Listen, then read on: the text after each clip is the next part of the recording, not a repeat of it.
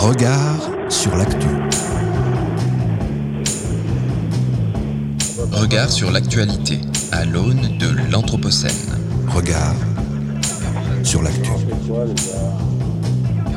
Tant qu'il y a d'un côté des manifestants, de l'autre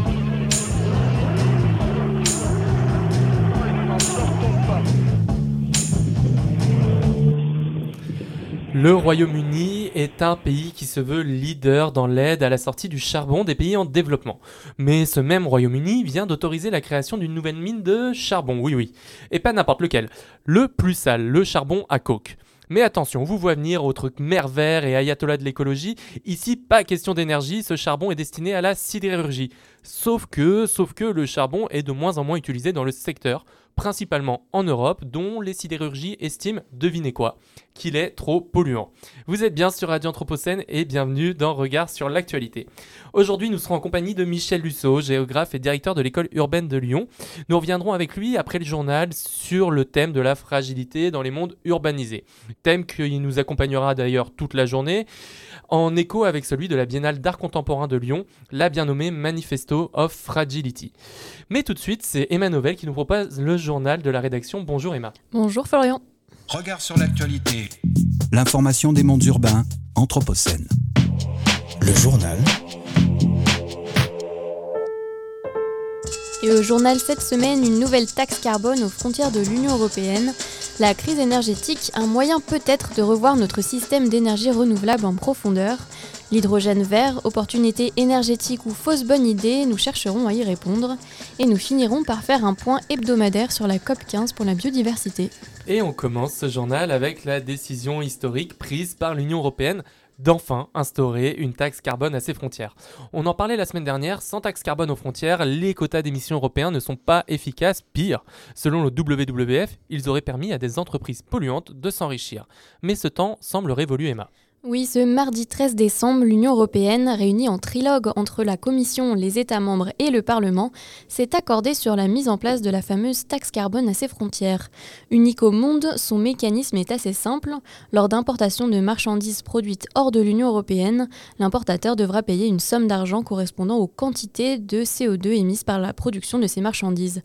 Si jamais le produit importé est produit dans un pays où il existe déjà une taxe sur le carbone, l'importateur ne devra payer que la différence si le prix fixé par l'Union du carbone est plus élevé que celui du pays d'origine.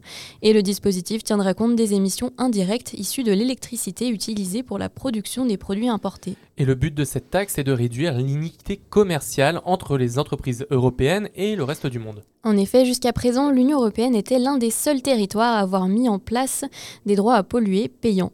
La production européenne subit donc un désavantage concurrentiel dans ses coûts de production.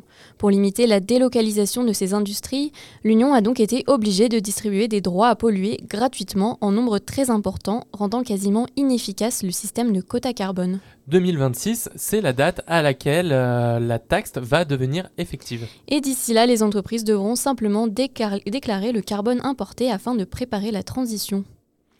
Et tous les secteurs sont-ils concernés, Emma? Eh Bien non, seuls seront concernés les importations des secteurs jugés les plus polluants, c'est-à-dire le fer et l'acier, l'aluminium, européen, ce qui représente environ 60% des émissions industrielles de l'Europe. Elle sera étendue à l'ensemble des secteurs d'ici 2030, mais des négociations sont en cours, notamment sur les produits transformés et la complexité de taxer l'ensemble des matières premières participant à leur fabrication. Cette taxe ainsi que les mesures du plan Fit for 55 en cours de négociation ont pour but de permettre à l'Union européenne, à savoir réduire les émissions de gaz à effet de serre d'au moins 55% à l'horizon 2030 par rapport à 1990 et d'atteindre la neutralité carbone. Sauf que, Eh bien, sauf qu'en 2022, les émissions de CO2 mondiales devraient atteindre un nouveau record. Avec 40,6 milliards de tonnes, elles sont en hausse de 1% sur un an.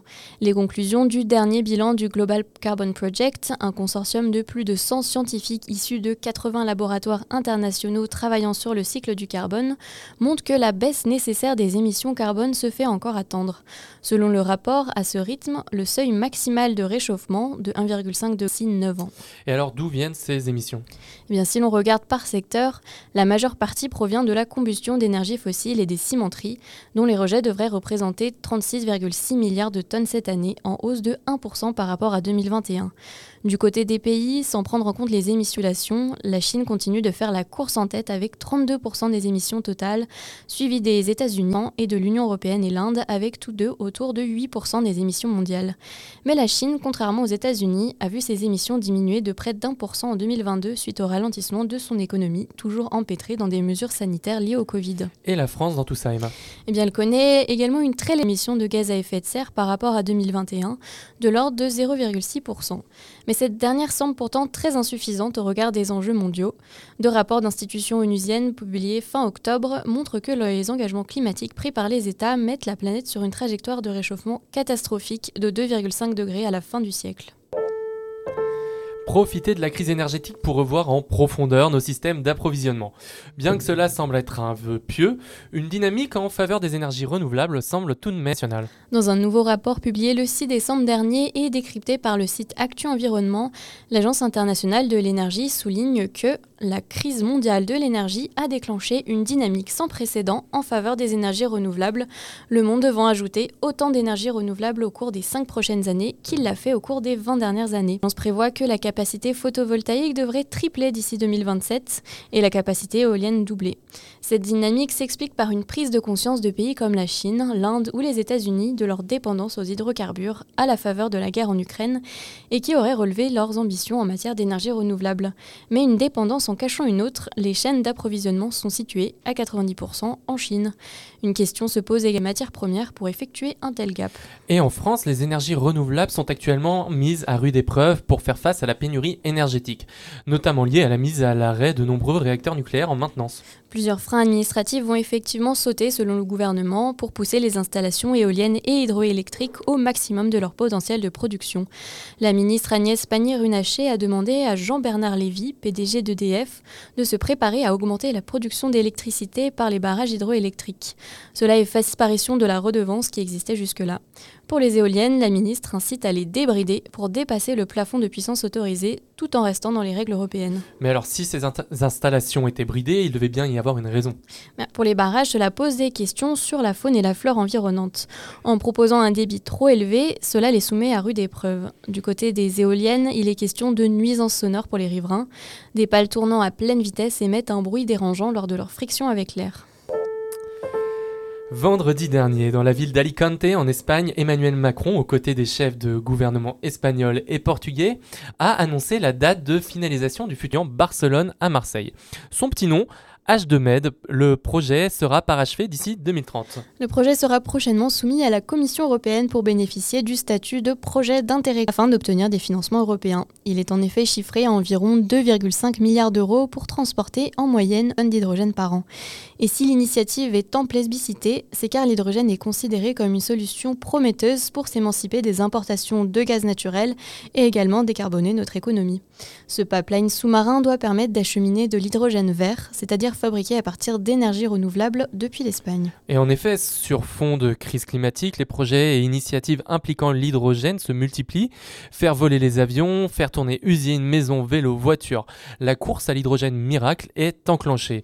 Mais elle emporte avec elle de nombreuses incertitudes, l'occasion pour nous de faire le point. Oui, on ne compte plus le nombre d'événements consacrés à l'hydrogène vert en marge de la COP27 ou des conférences dédiées. European Hydrogen Week, Hydrogen Decade Summit. En France, un conseil national sur l'hydrogène a également été créé, rassemblant une brochette de patrons d'entreprises aux vertus parfois douteuses, incluant Total, Engie ou encore Airbus. Pourtant, les spécialistes du sujet ne voient pas tous d'un bon oeil la hype autour de ce vecteur énergétique présenté comme la solution miracle au changement climatique. Mais alors l'hydrogène, qu'est-ce que c'est? Déjà, l'hydrogène n'est pas une source d'énergie en lui-même, c'est un vecteur énergétique, c'est-à-dire une passerelle entre les sources primaires d'énergie et les usages finaux. Si l'hydrogène plaît, c'est car sa combustion n'émet pas de CO2 et qu'il est très abondant sur Terre, mais toujours lié à d'autres éléments chimiques. En gros, si l'on veut de l'hydrogène, il faut le produire et pas simplement l'extraire comme du pétrole par exemple. Et c'est là que les ennuis commencent. Vert, bleu, jaune, gris, brun, en fonction de son mode de production, c'est une palette de couleurs qui vient caractériser l'hydrogène.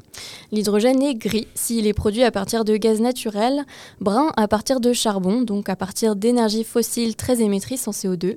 Il devient bleu si lors de la production avec ces mêmes énergies fossiles, un système de capture du dioxyde de carbone est mis en place. Enfin, il est considéré comme étant vert s'il est produit avec des énergies renouvelables ou même jaune avec du nucléaire. Pour ce faire, on utilise un courant électrique qui décompose l'eau, la molécule H2O, en hydrogène et en oxygène. Et si le principe paraît simple, il demande en réalité une grande quantité d'électricité. Et cet hydrogène vert qui suscite tant d'engouement ne, ne, représente aujourd'hui qu'une partie infime de la production, seulement 0,04% de l'offre contre 95% pour l'hydrogène gris dont la production, elle, est polluante. Le chemin est encore long, d'autant que l'hydrogène est un pilier du Green Deal de l'Union européenne visant à atteindre la neutralité carbone de toute l'Europe d'ici 2050, où l'hydrogène représente seulement 2% de la consommation d'énergie. La présidente de la Commission européenne a annoncé la création de la European Hydrogen Bank, dotée de 3 milliards d'euros afin d'atteindre un objectif de 10 millions de tonnes d'hydrogène vert d'ici 2030. Une double ambition de décarbonation de l'énergie et de réduction de la dépendance aux importations de combustibles russes. Et des investissements à tout pour l'hydrogène qui laisse certains sceptiques. En théorie, on peut tout faire de l'hydrogène. Interrogé par Libération, Rec de Temerman la compare à un couteau suisse de l'énergie. Le problème, c'est que le couteau suisse n'est pas le meilleur des outils. Le gros défaut de l'hydrogène, c'est qu'il connaît d'importantes pertes énergétiques de production, puis à chaque procédé de transformation, rendant son utilisation peu pertinente dans des secteurs où des alternatives électriques sont déjà développées, comme celui de la voiture. Cependant, il peut être utile dans des secteurs sans alternative, comme celui de la production d'acier ou pour les transports de longue distance par avion ou par bateau.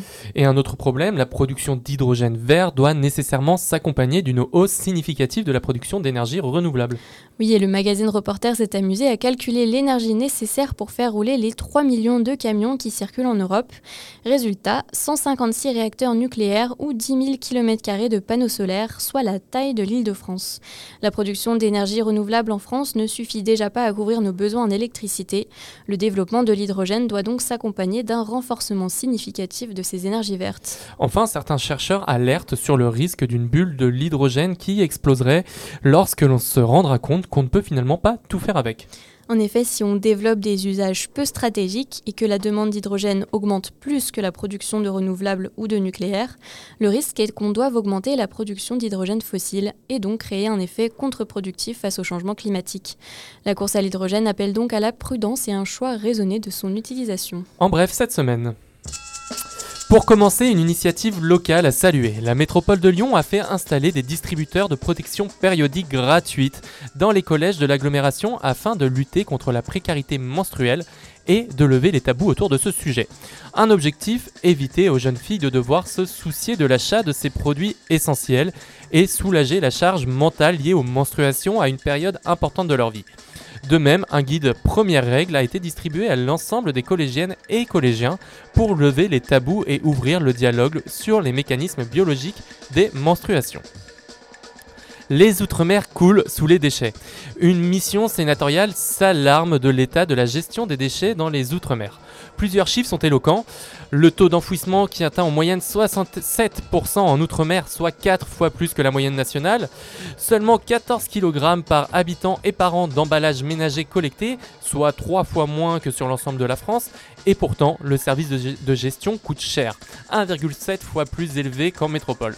Le rapport préconise donc la mise en œuvre d'un plan de rattrapage exceptionnel de 250 millions d'euros sur 5 ans et il propose même des plans Marshall pour Mayotte et la Guyane les nitrites sont dangereux et on a le droit de le dire.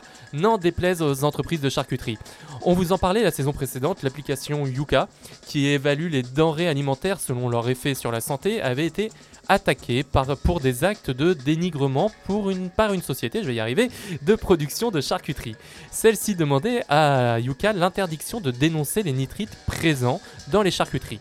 Des additifs dont les effets cancérigènes ont été reconnus par l'Agence nationale de sécurité sanitaire. Jeudi dernier, victoire pour Yuka, le tribunal de Brive reconnaissant la légitimité de l'application d'alerter sur, sur les risques liés à ces nitrites. Plus qu'une semaine pour sceller un accord historique afin d'enrayer la destruction de la biodiversité. Le point sur la COP15 qui se déroule actuellement à Montréal sous la présidence de la Chine. À mi-parcours, toujours aucune avancée majeure. Deux points principaux restent encore à négocier. La délicate question du financement des pays du Sud par les pays du Nord et l'objectif phare de protéger 30% des terres et des mers de la planète.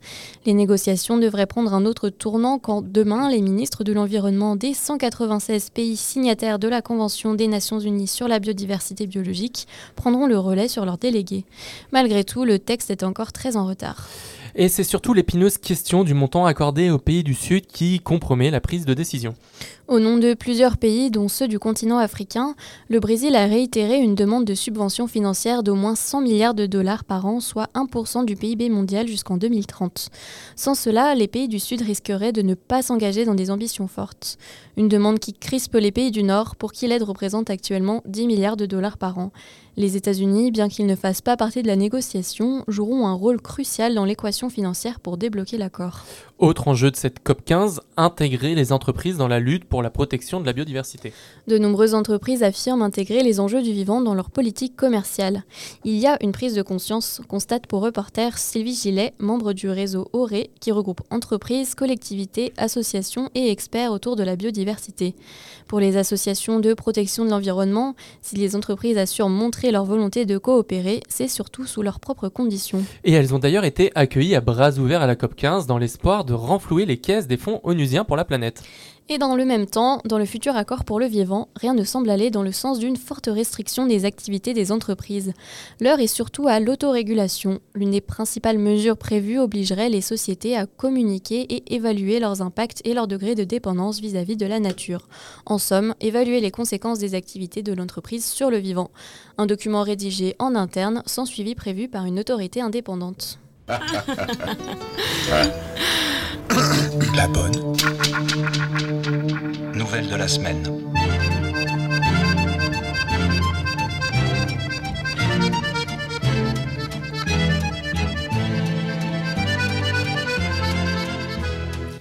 Et la bonne nouvelle du jour sera placée sous le signe de l'autopartage. Le gouvernement a dévoilé ce mardi plusieurs mesures pour développer le partage de la voiture sur les trajets courts. Objectif, tripler les trajets quotidiens de covoiturage d'ici à 2027. Et les avantages sont doubles pour le climat d'abord, comme pour le porte-monnaie, le covoiturage a tout pour lui. Afin de décarboner les mobilités et limiter la pollution de l'air, le gouvernement entend miser sur le covoiturage quotidien, c'est-à-dire les trajets domicile-travail de moins de 80 km. Une ambition, convaincre les usagers de la voiture d'ouvrir grand leurs portières et de faire des trajets à plusieurs.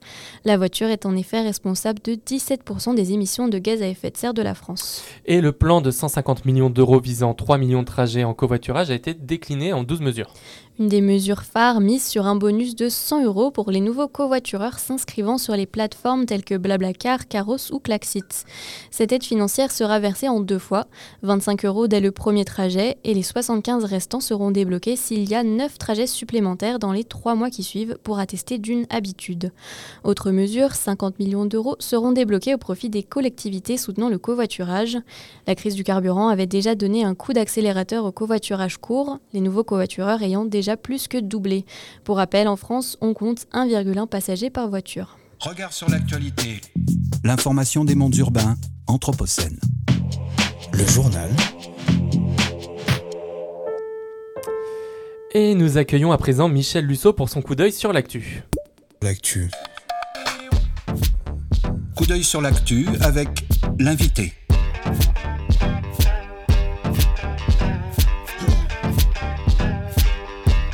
Coup d'œil sur l'actu avec l'invité. L'invité des regards. Bonjour Michel Lusso. Bonjour. Alors vous êtes géographe, directeur de l'école urbaine de Lyon et si vous êtes avec nous cet après-midi, c'est pour parler de fragilité, thème au cœur de la Biennale d'art contemporain de Lyon mais aussi au cœur des réflexions de l'école urbaine. Et je voulais commencer cet entretien en venant sur un ouvrage que vous avez publié il y a quelques temps maintenant, L'avènement du monde. Alors vous y racontez votre visite à l'exposition universelle de Shanghai en Chine et vous y voyez d'une certaine manière le cœur d'un monde contemporain, là où les choses se passent. Depuis, on a vu la croissance vertigineuse de la Chine qui n'a cessé de croître, mais elle ne représente plus vraiment l'Eldorado qu'elle était encore à cette époque-là. Le Covid est passé par là, et on perçoit des débuts de tremblement, une fragilité justement de son système politique. Avec cette question jusqu'où le contrôle des corps et des esprits, dans le contrôle des corps et des esprits, pardon, le régime peut-il aller? Aujourd'hui, c'est le Qatar, pays qui accueille euh, actuellement la Coupe du Monde et qui semble cristalliser les aspirations du monde. Quintessence de la surconsommation, de l'ostentatoire, c'est une sorte de Disneyland musulman à taille réelle et qui est aussi un temple de moralisation, donc qui regroupe un peu tous les mots et toutes les aspirations du monde, mais c'est un monde qui est basé sur le gaz et sur l'esclavage, un monde qui tient sur un édifice qui semble donc d'une fragilité immense, mais dont tous les participants feignent de ne pas le voir. Est-ce que la fragilité n'est pas le pendant des démonstrations de force auxquelles veulent se livrer ces superpuissances mondiales, de la Russie au Qatar, en passant donc par la Chine avec le Covid, Michel? Dans le livre que vous évoquez, j'essayais justement de montrer, à partir de cette observation de l'exposition universelle de Shanghai, qui était euh, intitulée Better Cities for Better Lives, donc des meilleures villes pour des meilleures euh, vies, et qui était une exposition qui euh, témoignait de la puissance du processus d'urbanisation planétaire euh, essayé de montrer que ce processus d'urbanisation planétaire était en fait un processus euh, paradoxal, puisque d'un côté, il mettait en place des organisations urbaines qui apparaissaient de plus en plus solides, de plus en plus puissantes, euh, des édifices de puissance inconnus jusqu'à ce jour. Hein. Shanghai en, fait partie, mais il y en a bien d'autres.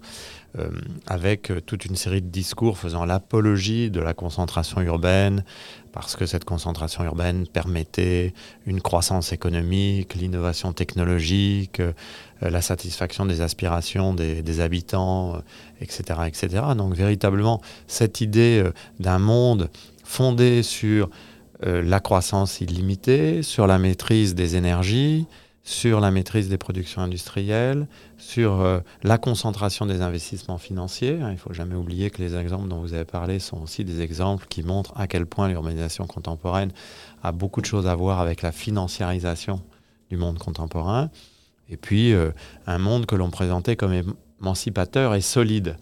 Et dans le même mouvement, dès 2013, donc bien avant la pandémie, je, me disais, mais finalement, quand on regarde bien cette urbanisation, on est frappé par la succession des catastrophes depuis maintenant une trentaine d'années, disais-je à cette époque, en fait depuis Tchernobyl, et on peut se demander si ce monde de puissance n'est pas en vérité euh, un colosse au pied d'argile, et s'il n'est pas fondamentalement marqué aussi par sa vulnérabilité. Par vulnérabilité, j'entendais l'exposition des systèmes urbains à l'endommagement. Et une exposition à l'endommagement, qui n'a même pas besoin d'une très grosse catastrophe pour euh, se manifester, mais une simple anicroche parfois suffit à gripper un système urbain extrêmement puissant. Et on l'a tous vécu en tant qu'habitant de, de, villes importantes. On a tous vécu euh, cet effet de l'anicroche. Euh, par exemple, dans une métropole comme Lyon, il suffit d'un petit incident sur un réseau de transport en commun, par exemple un incident sur la ligne B du métro, nos éditeurs savent que ça n'arrive jamais, bien sûr. Hein, le métro B euh, s'arrête. Et que se passe-t-il? Eh bien, il y a très rapidement euh, une série euh, d'événements en cascade, une série de rétroactions qui font que ce simple incident, qui n'a pas de gravité en soi, peut mettre en question la mobilité à une très large échelle et compromettre un certain nombre euh, d'activités, un certain nombre de, projets des individus qui se retrouvent bloqués alors qu'ils devaient absolument prendre un train, absolument aller dans un service, absolument prendre leur poste dans une entreprise. Donc vous voyez, la, vulnérabilité, cette, probabilité, cette propension à être euh, endommagé euh, est quelque chose que l'on pouvait analyser à la fois à travers euh, l'impact d'incidents, d'accidents et de catastrophes. Donc dans ce livre, j'essayais de montrer que cette euh, exposition à l'endommagement, elle valait pour ces trois niveaux, en quelque sorte, mmh. l'incident, le petit événement simple, mais qui peut provoquer véritablement des désagréments importants. l'accident, c'est-à-dire quelque chose de plus substantiel, ça peut être un accident industriel en particulier, ça peut être un accident fonctionnel, infrastructurel, ça peut être un accident euh, environnementale. Voilà. Et ça peut provoquer évidemment des effets qui sont durables.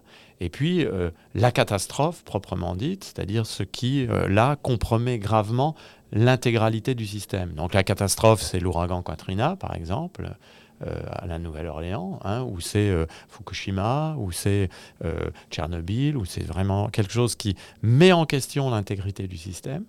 L'accident, euh, euh, c'est quelque chose de sérieux, mais, mais qui ne met pas en question l'intégrité du système, mais qui contribue à lui créer problème. L'incident, l'anicroche, c'est quelque chose d'ordinaire, en fait.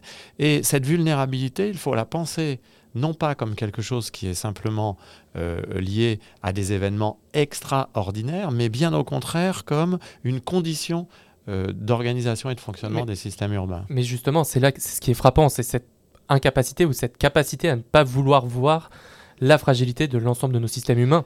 Mais parce que justement, nous avons été éduqués dans la pensée du contraire, c'est-à-dire l'ensemble des discours, ce que j'appelle les imaginations urbaines qui sont promues depuis maintenant une cinquantaine d'années, sont des imaginations urbaines qui ont plutôt tendance à valoriser la puissance, l'optimisation, l'efficacité fonctionnelle, l'assurance, euh, euh, la croissance, euh, la capacité des technologies à maîtriser les risques. Donc en réalité, nous avons toute une série d'acteurs, et peut-être que même nous, en tant qu'habitants, nous participons de cela, qui visent plutôt à considérer que l'urbain est solide, alors que moi je pense qu'il est fondamentalement vulnérable, fragile et vulnérable.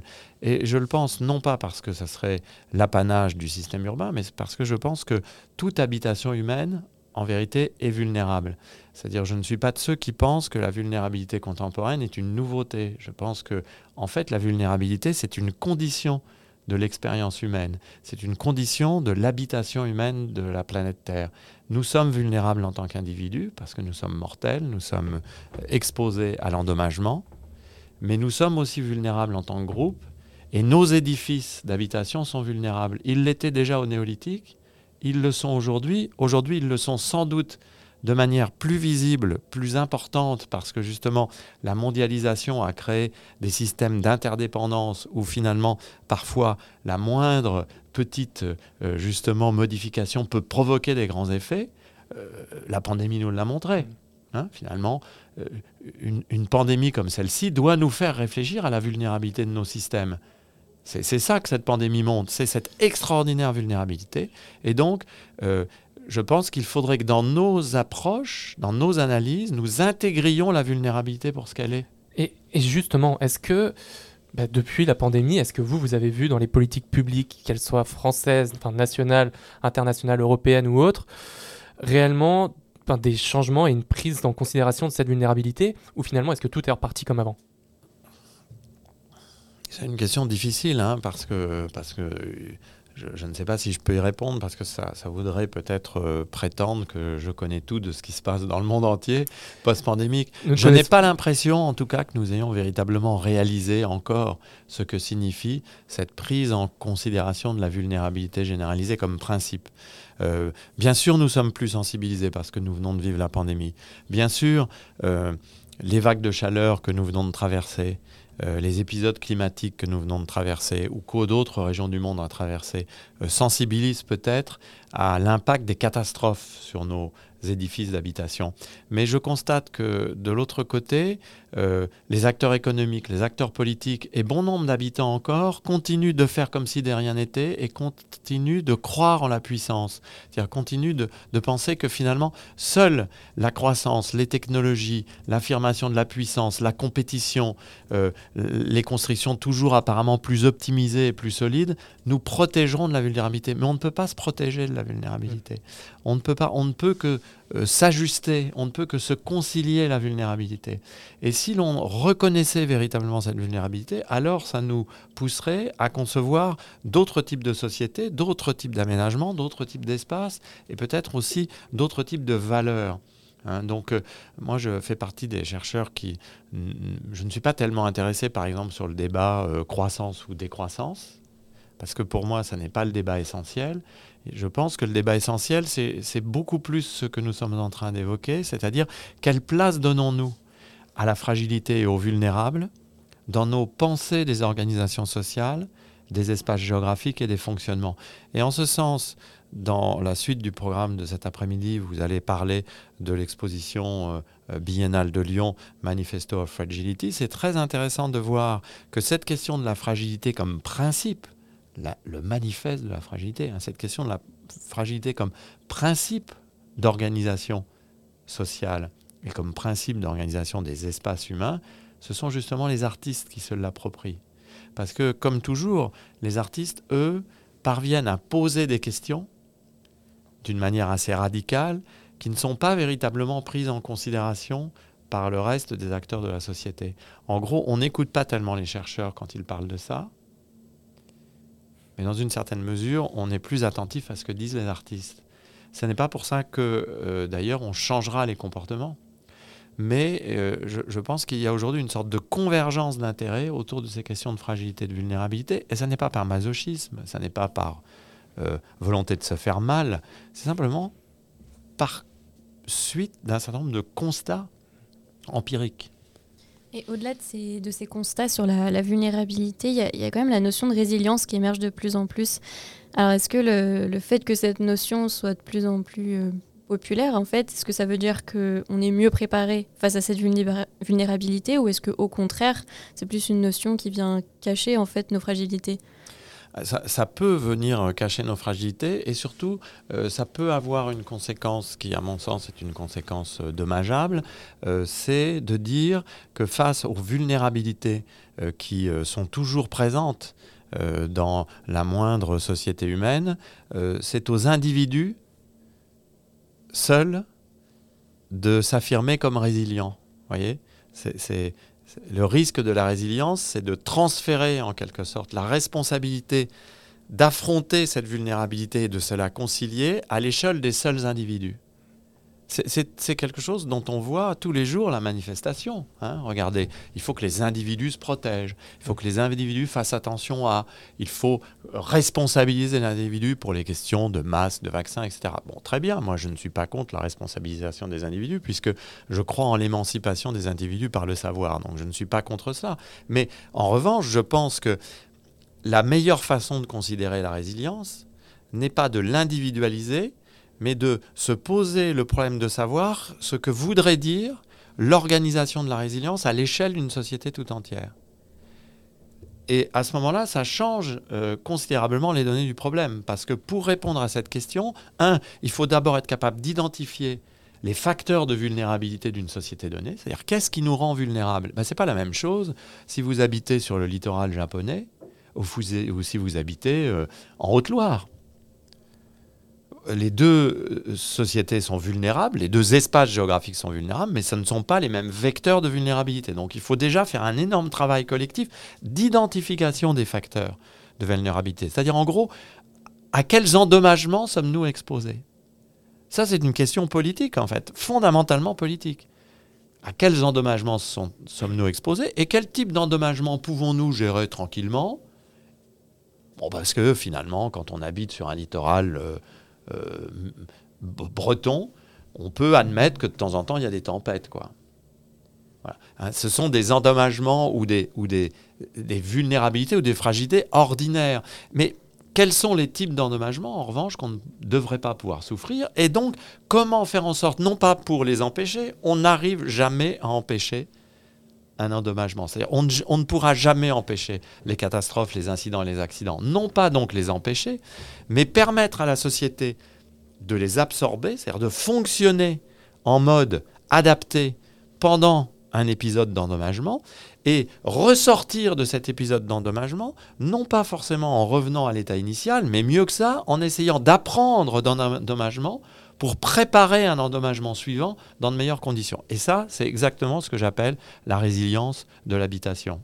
Et, et, bah, alors justement, moi j'avais un exemple sur lequel j'aimerais bien revenir, qui d'une certaine manière ne vous contredit pas, mais prouve, euh, enfin, prouve- montre un peu l'inverse de ce que vous venez de dire. À défaut pour cet exemple-là, justement, c'est les feux de, forêt qui sont multipliés cet été, particulièrement dans les Landes. Je ne sais pas si vous vous en rappelez un petit peu. Et on, se rappelle que cette zone avait été réputée pendant longtemps pour avoir mis en place un système efficace de la lutte contre les incendies. Et justement, ça a été le problème de cette zone en fait, parce que face à tant d'efficacité contre les incendies, les élus locaux ont oublié qu'il était possible qu'il y ait des incendies dans les Landes et ont désinvesti ces, systèmes-là. Et donc, paradoxalement, c'est la robustesse du système qui en a causé sa fragilité. Comment est-ce que vous pouvez interpréter un petit peu ce phénomène-là? Mais justement parce que euh, la robustesse du système est un leurre. Il n'y a pas de système robuste si l'on admet que tous les systèmes sont vulnérables. Vous voyez, la pensée radicale de la vulnérabilité que je propose, c'est une pensée de la vulnérabilité qui part du principe que rien n'est jamais robuste. Tout est toujours exposé. Vous voyez Ça- ça- Nous ne sommes pas dans une logique du risque traditionnelle. Non, là, c'est beaucoup plus proche de ce que Jean-Pierre Dupuis euh, disait jadis dans son livre sur la catastrophe. En fait, la catastrophe est déjà là. Elle est déjà eu lieu. Donc moi, je pense qu'il faut intégrer la vulnérabilité comme constitutive de nos fonctionnements, individuels et collectifs, justement pour ne pas s'endormir dans l'idée d'une quelconque robustesse. Ça signifie que quand je dis que cette question de la reconnaissance de nos vulnérabilités est déjà une question politique, ça veut dire qu'en permanence, on doit en quelque sorte mettre la société en situation d'enquête pour identifier les, facteurs de vulnérabilité anciens et nouveaux et leur recombinaison. Par exemple, en matière de forêt, il est clair qu'on n'a pas suffisamment anticipé euh, la modification profonde des régimes d'incendie liés à l'élévation des températures, aux sécheresses. On aurait dû apprendre de ce qui se passe aux États-Unis et ailleurs face aux méga-feux. On aurait dû se demander si les systèmes traditionnels de prévention des incendies dans des forêts très monospécifiques comme la forêt des Landes sont des systèmes qui resteraient efficaces en cas d'incendie très brutal et à très, haute, euh, euh, à très haut niveau de chaleur dans des contextes climatiques qui favorisent ces très hauts niveaux de chaleur, euh, on aurait dû en quelque sorte apprendre de ce qui se passe à l'extérieur pour se dire ah tiens peut-être il va falloir faire autrement. Alors on, on va sans doute le faire post dégradation, puisque là, on se pose la question de savoir s'il faut replanter en monospécifique ou en multispécifique. Euh, il y a également tout le travail sur euh, les écobuages, c'est-à-dire sur les incendies de débroussaillage. Donc, en, réalité, l'oubli dont vous parlez, bien sûr, il existe, mais on l'a vu aussi au Japon euh, lors des, du, grand tsunami de 2011. On s'est aperçu que même au Japon, où il y a une exposition au tsunami et au tremblement de terre qui est très forte, on avait oublié un certain nombre de choses. On a oublié quoi? Eh Bien, On a oublié justement cette fragilité. On, s'est reposé euh, sur le doux euh, euh, oreiller moelleux de la certitude de la maîtrise du risque. Hein, l'idéologie du traitement du risque, elle est dangereuse parce qu'elle nous laisse penser que l'on pourra contrôler. On ne pourra jamais rien contrôler. La seule chose que nous puissions faire, c'est de nous préparer au pire. Mais la préparation au pire, c'est extrêmement stimulant. Parce que ça veut dire que ça oblige à réfléchir à cette vulnérabilité et aux, et aux voies de, de, passage. Comment une société peut-elle passer à travers euh, une crise catastrophique ou un accident? Ça, c'est une vraie question. Et ça prépare ensuite la, la, résilience, parce qu'à un moment, il faut bien se poser la question de savoir comment on va vivre en situation de crise. Regardez, nous avons été complètement démunis au moment du début de la pandémie on n'avait pas de masque, on ne savait même pas comment faire. Et justement, bah, comme, euh, comme d'habitude, cet entretien passe trop vite. Euh, et donc, si on veut continuer à réfléchir à ces questions de vulnérabilité, on va inviter nos auditeurs à venir au festival à l'école de l'Anthropocène du 24 au 28 janvier au RISE. Euh, qui est à Villeurbanne et qui est organisé par l'école urbaine de Lyon. Et je crois que cette année, l'accent sera justement mis sur les questions de fragilité et de vulnérabilité. Est-ce que vous pouvez nous en dire un petit peu plus, Michel Lusso Oui, c'est le cinquième euh, festival à l'école de l'Anthropocène. J'en bafouille d'émotion. euh, c'est un festival cette année qui ne se tiendra que sur cinq jours. Nous n'avons pas eu assez d'argent pour le faire sur sept jours comme l'année dernière. Et nous y aborderons, comme euh, à l'habitude, toutes les questions relatives à l'Anthropocène. Et il y aura notamment toute une réflexion sur la problématique du danger, hein, euh, euh, à l'occasion d'une grande soirée performance sur le danger. Mais nous parlerons aussi de ces questions de vulnérabilité. Moi-même, je développerai le, les premiers moments d'un cours public sur la question du soin territorial, c'est-à-dire justement comme une, réponse à la question de la vulnérabilité. C'est-à-dire je peux déjà euh, vous dire que ma première heure de cours repartira de cette problématique de la vulnérabilité, hein, parce que ça me paraît essentiel. Euh, et euh, une fois encore, cette école de l'Anthropocène se concevra comme une sorte d'université ouverte de tous les savoirs sur l'Anthropocène. C'est libre, d'accès gratuit. Chacun pourra y trouver euh, des activités euh, extrêmement variées, ateliers, conférences, débats, performances, et chacun pourra donc parfaire sa connaissance de l'Anthropocène. Eh bien, merci beaucoup Michel Russo. Lusso, pardon. C'est juste l'occasion de rappeler que Radio Anthropocène sera présente sur place et en direct les jeudis, vendredis et samedis du festival à l'école de l'Anthropocène. Et donc, n'hésitez pas à nous suivre sur les réseaux sociaux pour être tenu informé de la programmation. Merci Michel Lusso. Merci à vous. Je rappelle que vous êtes géographe et directeur de l'école urbaine de Lyon. À bientôt sur Radio Anthropocène.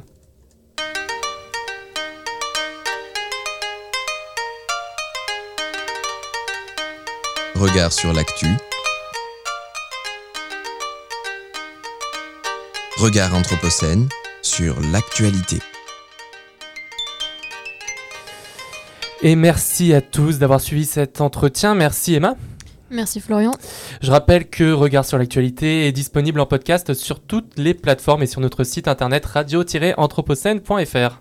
Vous écoutez Radio Anthropocène.